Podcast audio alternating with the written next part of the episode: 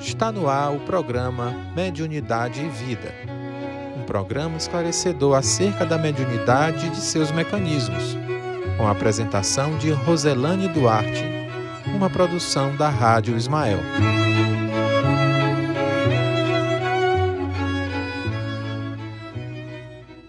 Olá, boa tarde.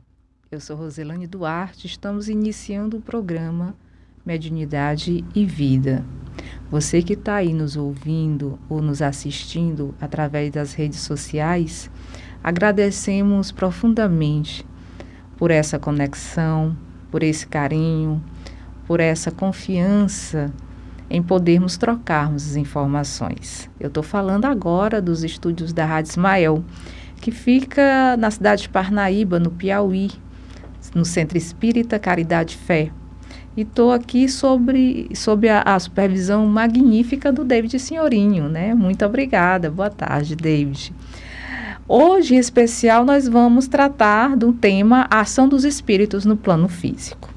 As nossas temáticas, elas têm é, uma metodologia, ela tem um plano que é a, as temáticas do, do MEP, que é o estudo da mediunidade, né, do estudo da, da, da, da prática e da teoria da mediunidade, que é o material da Federação Espírita Brasileira. E assim a gente vai traçando os nossos programas de estudo.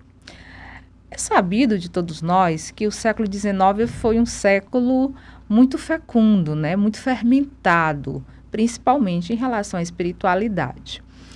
E nesse contexto do século XIX, a gente tem a figura do Allan Kardec, o professor Allan Kardec, que chega para poder fazer um divisor de águas. Acontecia fenômenos na, podemos dizer assim, na sociedade é, francesa do século XIX, né? A sociedade francesa se reuniu e aconteciam lá alguns fenômenos um tanto inusitados. Fenômenos eram esses fenômenos de mesas que giravam, que rodopiavam, e mais ainda, tinha outro detalhe, né? Que chocava mais, assim, todas as estruturas, todas as os paradigmas de conhecimento dos grandes conhecedores da época. E é, o detalhe é que essas mesas, elas se comunicavam. Né? Elas escreviam, elas respondiam a código criavam-se códigos através de batida e essas mesas respondiam, né? Então, no século XIX, foi um, um, momento muito fecundo, como já ressaltamos, e o professor Allan Kardec ele foi convidado para analisar que fenômeno era aquele. O professor Allan Kardec, um grande estudioso do magnetismo, das físicas, né? Um grande pesquisador desses fenômenos das ciências da natureza, Chegando lá, meio incrédulo, o grande objetivo dele era entender, né, qual era o truque que estava por trás daquelas manifestações. E assim ele foi observando até que houve um, ali uma manifestação mediúnica através de uma psicofonia de uma jovem. E essa psicofonia ela marcou toda uma, uma forma de, de, de, de compreender a questão do mundo espiritual, né? A partir desse momento que o professor Allan Kardec ele vai para analisar esses fenômenos, ele começa ali a traçar um plano de trabalho que foi um grande compromisso há muito tempo, né? A gente conhecendo um pouco a, a, a biografia do, do, professor Allan Kardec, a gente sabe que durante várias reencarnações ele foi preparado para trabalhar esse momento. Né? E lá no livro dos Espíritos, né, o livro que foi o grande marco em que ele abordava nesse livro questionamentos a respeito desse diálogo com os espíritos através da mediunidade, né? A gente tem algumas questões a respeito da intervenção dos espíritos no mundo corpóreo. E nesse livro, o livro dos espíritos, né? O professor Allan Kardec, que também é conhecido como o codificador, por que, que chamamos o professor Allan Kardec de codificador? Né? Porque ele traduziu, ele foi o intérprete da voz dos espíritos, mas é, é, é, ele também criava dentro da sua análise, dentro da sua, dentro da sua interpretação, uma amplitude didática para melhor compreender a fala dos espíritos, né? Então, por isso que o professor Allan Kardec era conhecido como o codificador, aquele que fazia a, a, a, a transposição da fala dos espíritos, mas ele não só maquinalmente fazia essa transposição. Ele analisava com muito cuidado a fala desses espíritos para poder lançar aí a sua interpretação, né? Então, o professor Allan Kardec, ele analisa a ação dos espíritos no plano físico e essa ação dos espíritos, ela pode ocorrer de forma muito sutil, quase imperceptível, né? Pela influência mental.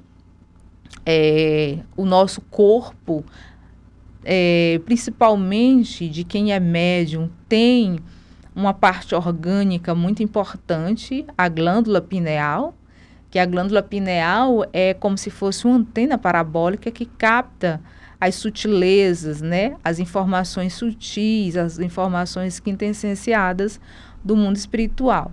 Então, a ação dos espíritos pode acontecer dentro dessa forma sutil, muito, né, quase imperceptível, ou pode acontecer de uma forma abrupta, de uma forma né, fenomênica, como aconteceu com as mesas girantes.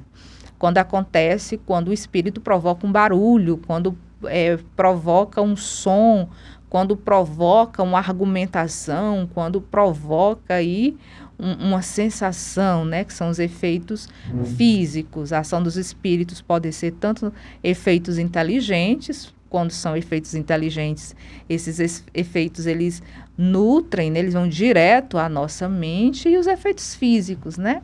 E o nome já diz, quando tem aí uma interferência física e há aí uma consequência física, né? E assim a interferência dos desencarnados no plano físico pode ser uma interferência boa ou má, pode ser uma interferência rápida ou duradoura, isso vai depender muito do contexto, né? E além dos espíritos, eles influenciarem no nosso psiquismo, influenciarem dentro da nossa condição física, os espíritos também influenciam os fenômenos da natureza, né?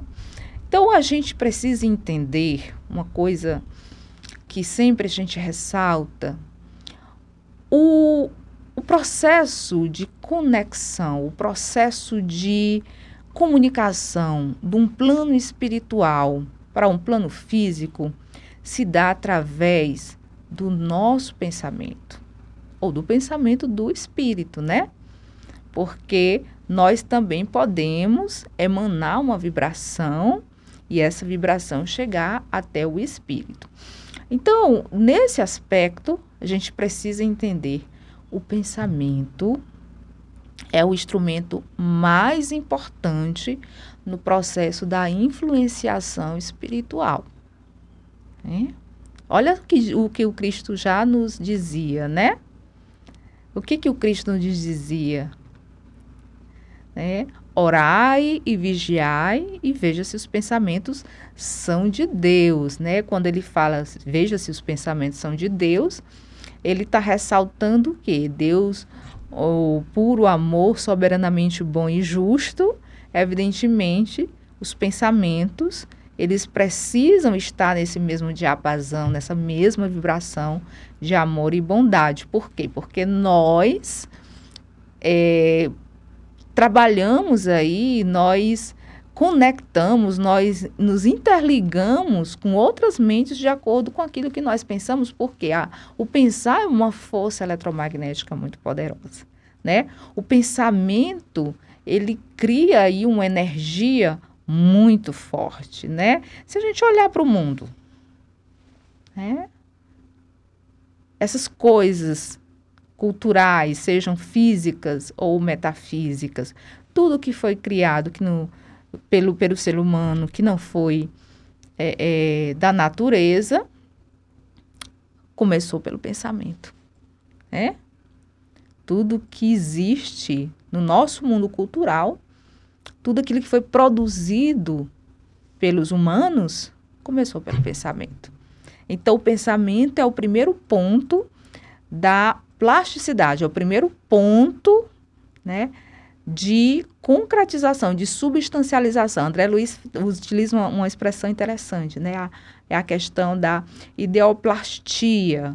Quando nós pensamos, nós substancializamos aquela ideia, cria uma substância materializada que fica ali agregada ao nosso perispírito, né? Então, nesse contexto, é importante ressaltarmos que a influência mental é comum e que a ação dos espíritos só ocorre por meio de fenômenos, né? E que esse fenômeno, evidentemente, está ligado à nossa mente, né? Assim, o que que é, André Luiz ele nos auxilia aqui dentro desse processo de compreensão? Assim é que, provocando, por exemplo, o encontro de duas pessoas que julgarão encontrar-se por acaso, inspirando a alguém a ideia de passar por determinado lugar, chamando-lhes a atenção para certo ponto, se disso resulta o que tenham em vista, eles, os espíritos, atuam de tal modo que o ser humano, acreditando seguir apenas o próprio impulso, conserva sempre o seu livre-arbítrio. Né? O grande, o, o, grande, a grande questão é que os, os espíritos eles atuam de uma forma sutil para que não provoque, para que não haja aí uma, uma agressividade, né, mento-moral da interferência do livre-arbítrio. Né? Então, os desencarnados, nesse contexto, né, desde que lhes interessem, aproximam-se das pessoas e, se as condições lhe forem favoráveis, né, e que condições favoráveis seriam essas? Evidentemente que seriam as condições de afinidades fluídicas, afinidades energéticas, né?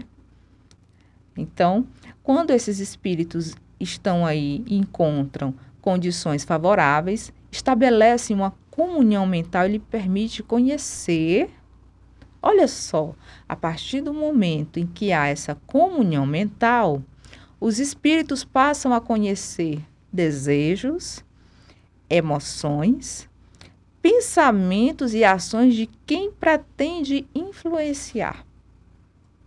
É o que afirma as entidades que coordenam a codificação, né? Porque, de acordo com a, o nosso pensamento, olha só que a gente acabou de falar sobre é, o que André Luiz falou a respeito da ideoplastia, né? Os espíritos podem conhecer os nossos pensamentos mais secretos? Essa é uma pergunta que foi feita por Allan Kardec lá no Livro dos Espíritos, a questão 457. E o que que os espíritos da codificação responderam?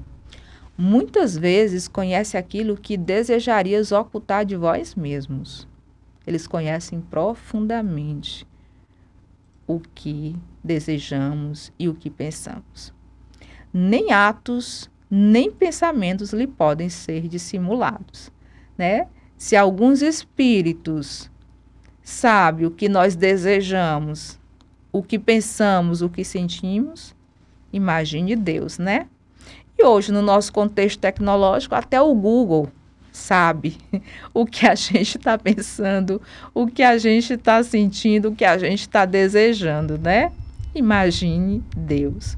Então, a gente tem aí, dentro desse contexto, uma, uma fala muito importante que requer uma reflexão a respeito desse nosso vigiar o pensamento, dessa questão da gente trabalhar dentro da perspectiva de tomar cuidado, muito cuidado com o que pensamos, com o que falamos, com o que sentimos.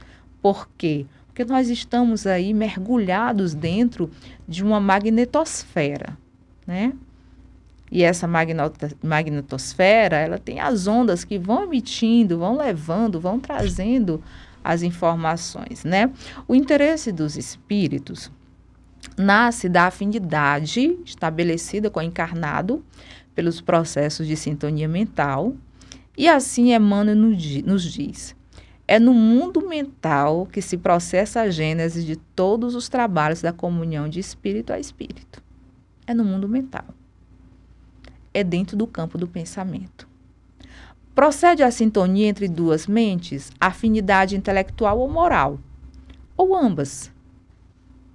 Pois o ser humano permanece envolto em largo oceano de pensamentos, nutrindo-se de substância mental em grande proporção. Toda criatura absorve sem perceber a influência alheia nos recursos imponderáveis que lhes equilibram a existência. Né? Se elevado, os bons espíritos estimularão o indivíduo para o bem, se elevados, se os pensamentos são elevados, se os pensamentos são dignos, vai atrair bons espíritos. Mas, Rose, e se não for um pensamento bom? Aí a gente faz a matemática, né?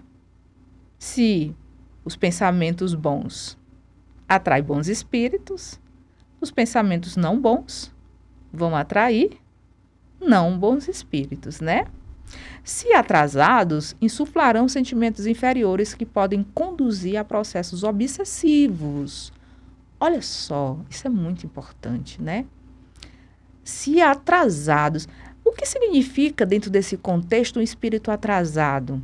Um, um espírito que na sua evolução ele está ali, né, engajado com uma circunstância que não está possibilitando evoluir. Quando a gente fala em, em espírito atrasado, a gente está falando do contexto moral mesmo. Espírito superior são aqueles espíritos de alta elevação moral. E o que é a moral? A moral é a nossa conduta de agir de acordo com o bem. E o que é o bem? O bem é aquilo que nos proporciona uma conexão soberana com Deus. O bem, ele está na consequência. É? E nem tudo que é bom é o bem. É importante ressaltarmos isso, que no contexto moral, nem tudo que é o bom é o bem. Né? Então, se elevados, a gente já ressaltou aí, né? Os espíritos vão estimular para o bem. Se não, eles vão, evidentemente, nos causar muitos problemas, né? E assim, ocasionando um dos maiores flagelos da humanidade, que é o processo obsessivo. O processo obsessivo é um dos maiores problemas da humanidade, né? E os processos obsessivos, eles trazem uma complexidade, ele vem aí, né, de, de, de várias ramificações, eles vêm aí de circunstâncias é, é, espirituais e, e, ocasionam circunstâncias físicas e criam uma teia aí de, de, de dificuldades que é necessário tomarmos muito cuidado para não sucumbirmos dentro desse processo, né? Então, a gente tem aqui, pela fala de Emmanuel, que nos diz o seguinte: a mente, em qualquer plano, emite e recebe, dá e recolhe, renovando-se constantemente para o alto destino que lhes compete atingir estamos assimilando correntes mentais de maneira permanente. De modo imperceptível, ingerimos pensamentos a cada instante. Projetamos em torno de nossa individualidade as forças que acalentamos em nós mesmos. Somos afetados pelas vibrações de paisagens, pessoas e coisas que nos cercam. Se nos confiamos às impressões alheias de enfermidade e amargura, apressadamente se nos altera o tônus mental é interessante o que Emmanuel fala, né? Que nós às vezes temos aquele hábito de conversar com uma pessoa e tá ali e de repente você começa a sentir organicamente, fisicamente, uma sensação de peso. Aquela pessoa tá triste, está deprimida, tal, e os pensamentos delas são dentro de um tônus não positivo. E aí você começa a sentir aquele peso, você começa a sentir aquele cansaço. E de repente você está ali conversando em pé, e você senta na cadeira, e você já está toda encurvadinha, e a pessoa começa a dizer: Olha que legal conversar com você. Eu agora estou me sentindo tão bem, preciso ir. Aí a pessoa dá tchau e você está ali morta, desvitalizada sem um pingo de força. Corre na casa espírita para tomar um passo ao desconectar a entidade que está ali, ou se não tem a, a, disponibilidade de uma casa espírita ou não é da religião, vai para casa, toma um Dorflex, toma um, um remédio, toma um chá e tenta dormir porque o dia ali já se consumou, né? Então, a gente tem às vezes essas nossas conexões. E aqui Emmanuel fala, né, que somos afetados pelas vibrações de paisagens, pessoas e coisas que nos cercam. Se nos confiamos às impressões alheias de enfermidade e amargura, apressadamente nos altera o tônus mental, inclinando-nos à franca receptividade de moléstias indefiníveis. Se nos devotamos ao convívio com pessoas operosas e dinâmicas, encontramos valioso sustentáculo aos nossos propósitos de trabalho e realização. Aqui, Emmanuel está dando uma aula sobre o que é sintonia e dissintonia mente-moral. Né? O que é sintonizar? Entrar dentro de uma faixa vibratória. O que é desintonizar? É sair de uma faixa vibratória para se conectar a outra faixa vibratória. De sintonizar é se desconectar, né? Então aqui Emmanuel prontamente nos convida para refletir sobre a questão de que nós somos afetados pelas vibrações que estão ao nosso redor. A partir da percepção dos pensamentos dos encarnados, os espíritos sugerem ideias que, se acatadas, olha o ponto mais importante aqui dessa fala. Os espíritos nos sugerem ideias acatadas. O que é acatar uma ideia? É aceitar a ideia, né? É aceitar a ideia. É estar ali prontamente, né? Recebendo a informação sem um senso crítico, né?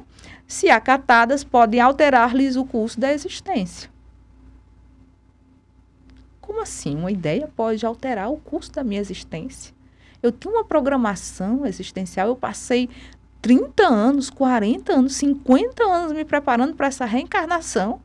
Quer dizer que eu converso bem aqui cinco minutos e esse diálogo pode mudar o rumo da minha existência. Se você acatar uma ideia ruim, pode sim.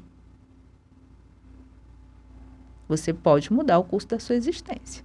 Porque a partir do momento que você acata uma ideia ruim, você cria uma plasticidade, você cria uma morada nessa sua, na sua mente, no seu subconsciente dessa ideia. Digamos que alguém chegue para você e diz: Olha, eu estou vendo aqui que você vai morrer com 40 anos. E você acata essa ideia. No seu subconsciente, no qual você alojou essa ideia, você vai criar conexões tão profundas com essa ideia que a sua vida vai ficar atrelada a esse pensamento. Se você acatou. Se você concordou, se você aceitou. E a partir daí, você vai criar os medos, os temores. Organicamente, seu corpo vai mudar por conta de uma ideia. E a partir do momento que seu corpo começar a mudar por conta da sintonia do pensamento da ideia de que você vai morrer, porque isso fica reverberando na mente.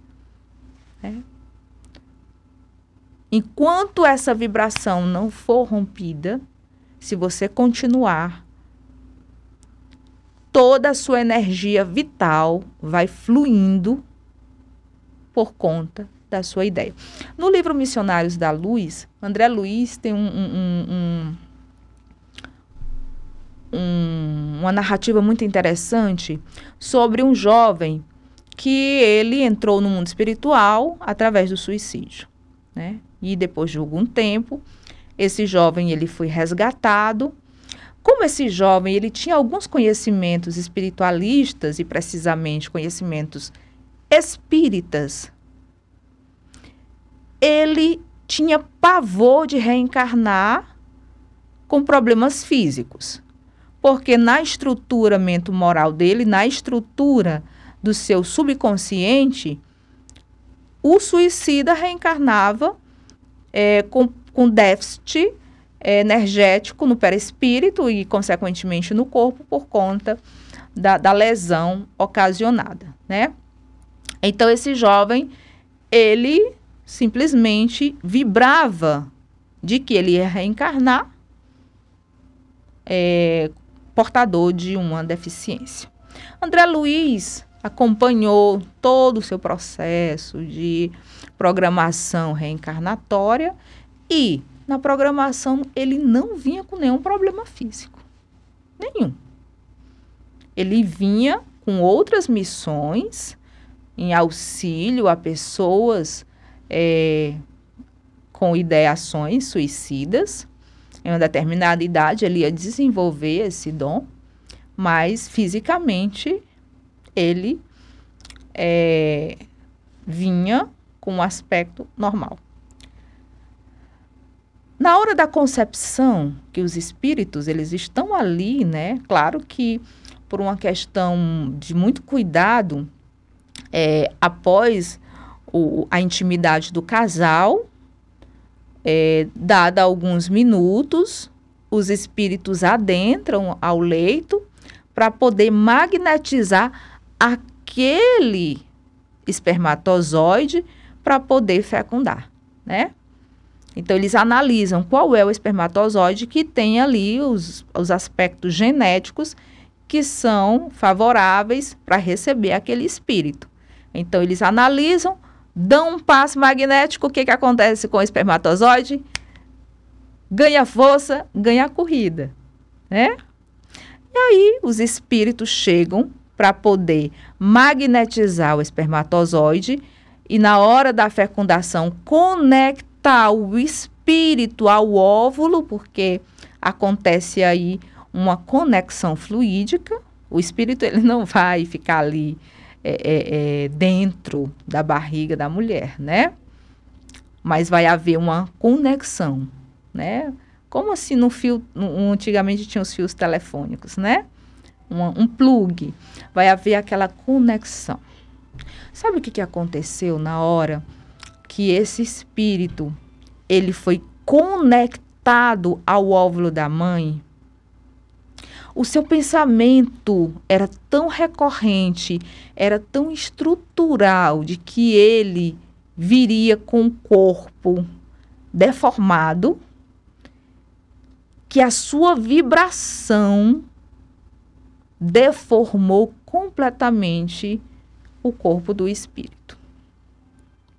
E o espírito, ele reencarnou com deformações no corpo porque a sua estrutura do subconsciente interferiu de uma forma tão forte no magnetismo do corpo que o corpo ele modificou-se energeticamente de acordo com a ideoplastia daquele espírito, né?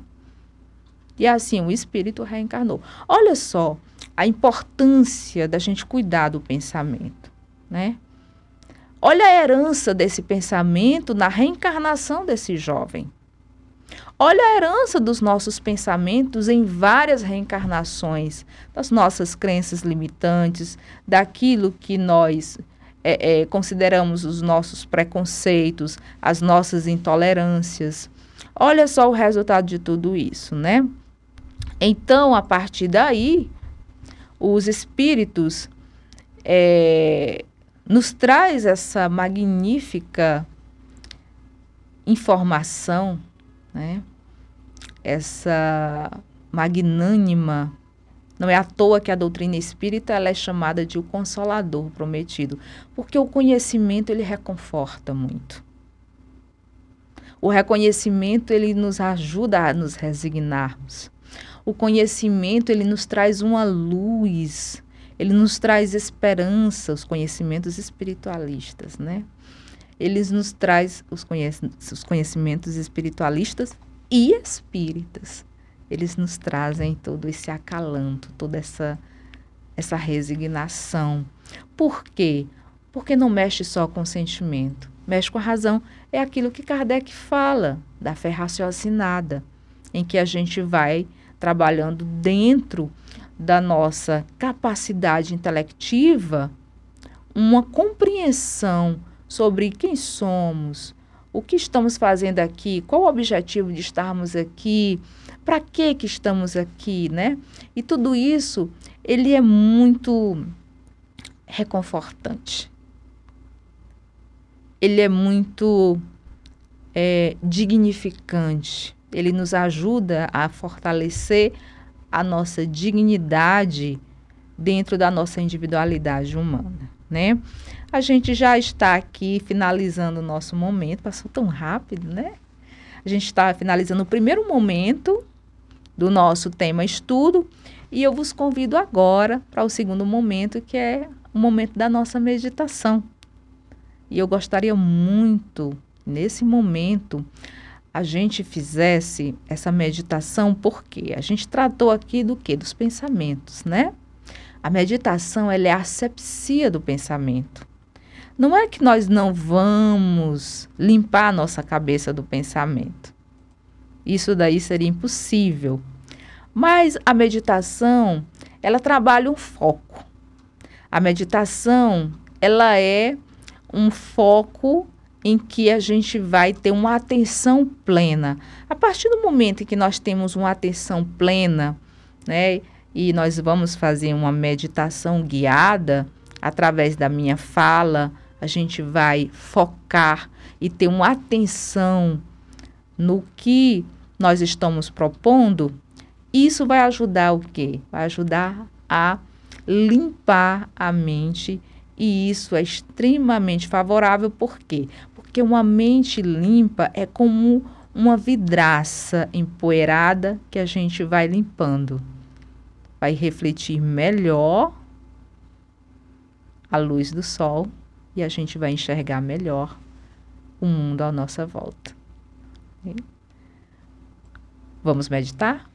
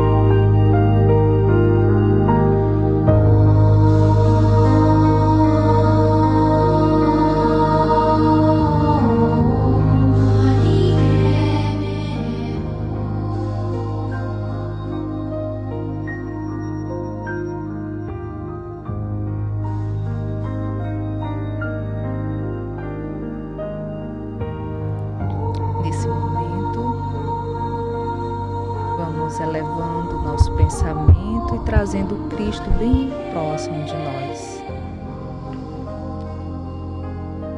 Vamos pensar na sua imagem magnânima com muita luz, com suas mãos espalmadas sobre o nosso topo da cabeça, o nosso centro energético, nosso centro vital coronário.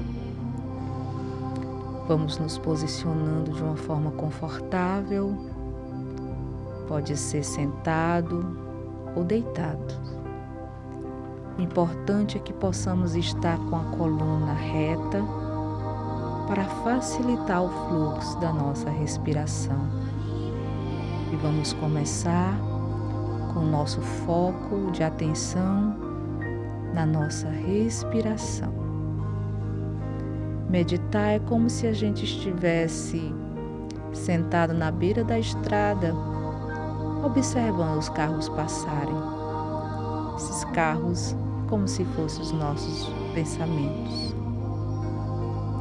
Então vamos observar, começando respirando. Inspira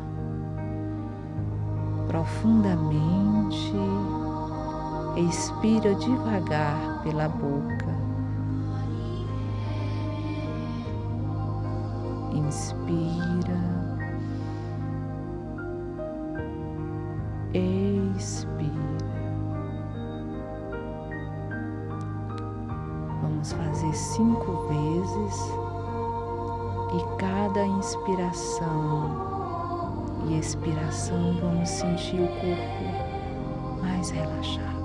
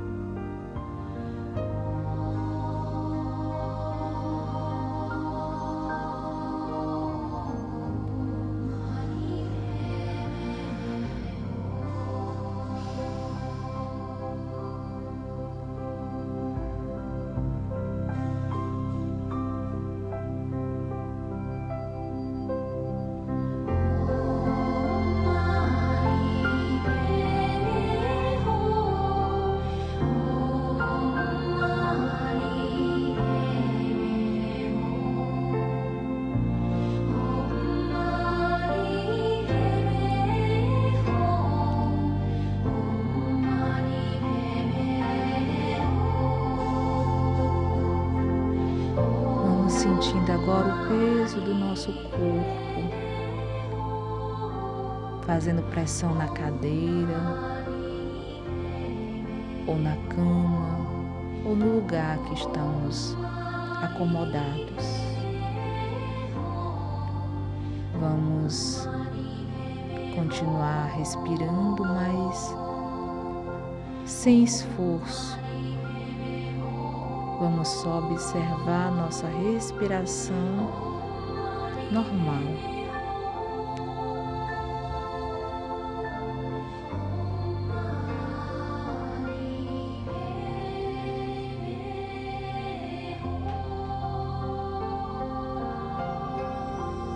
E vamos nos sentindo relaxados. Mentalizemos então nossos pés. Relaxando os pés sem precisar mexer fisicamente, só mentalmente vamos relaxando. Vamos relaxando tornozelos, pernas e joelhos. Vamos relaxando a musculatura da coxa, do quadril. Vamos relaxando nosso abdômen, o nosso quadril e sentindo cada vez mais relaxado. Vamos relaxando a coluna até o pescoço, ombros, mãos, cotovelos, dedos. Respirando e sentindo relaxados. Vamos relaxando a musculatura da face.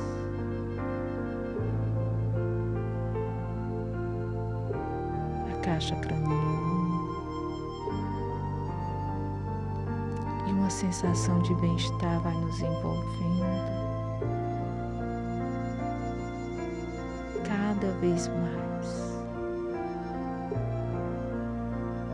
Vamos mentalizar agora os nossos centros vitais, também conhecido como chakras.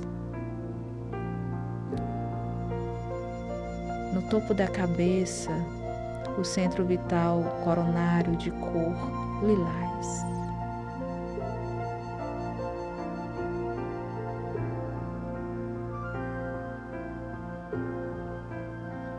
No meio da testa, o centro vital de cor azul anil, conhecido como frontal.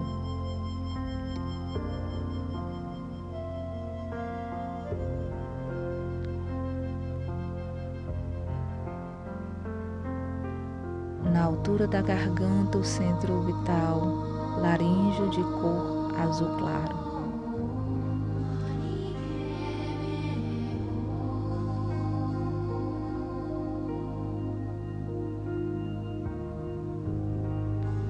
Lado esquerdo, na altura do coração de cor verde, o centro vital cardíaco.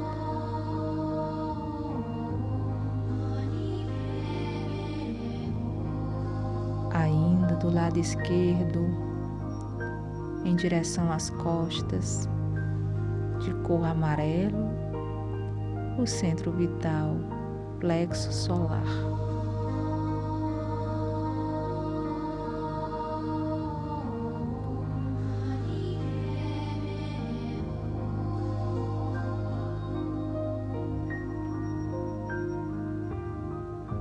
Altura do estômago de cor laranja, o centro vital gástrico.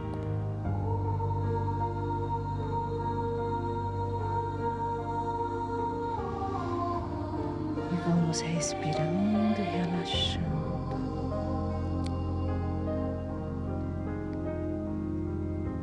E abaixo do umbigo, o centro vital genésico de cor vermelha.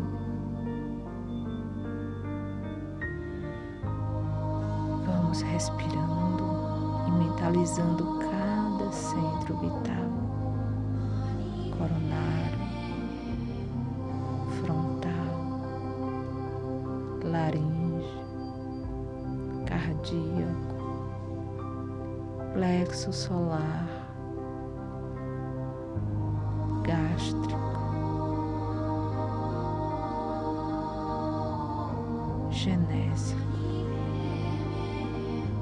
nesse momento o Cristo está limpando cada centro de força, nos dando o passe revigorante.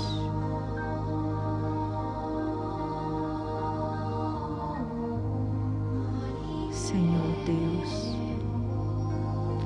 Pai dos que choram, dos tristes e dos oprimidos, fortaleza dos vencidos, consolo de toda dor. Embora a miséria amarga dos prantos dos nossos erros, nesse mundo de desterro clamamos por teu amor.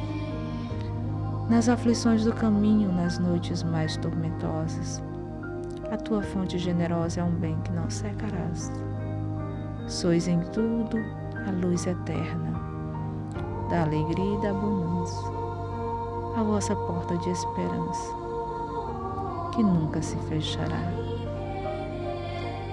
E quando tudo nos despreza no mundo das iniquidades, quando vem a tempestade trazendo as flores da ilusão, Tu és, Pai, o cântico da certeza, vencendo toda a aspereza, vencendo toda a aflição E no dia da nossa morte, no abandono ou no tormento, trazemos o esquecimento da sombra, da dor, do mal e possamos encontrar a luz da vida, renovada e rediviva, na paz distosa e imortal. Prece dos aflitos. E assim a gente vai finalizando esse momento magnífico com essa vibração fantástica, com muito amor, com muito carinho. Que Jesus Cristo possa continuar reverberando nos vossos corações. Um grande abraço e até a próxima. Muito obrigada.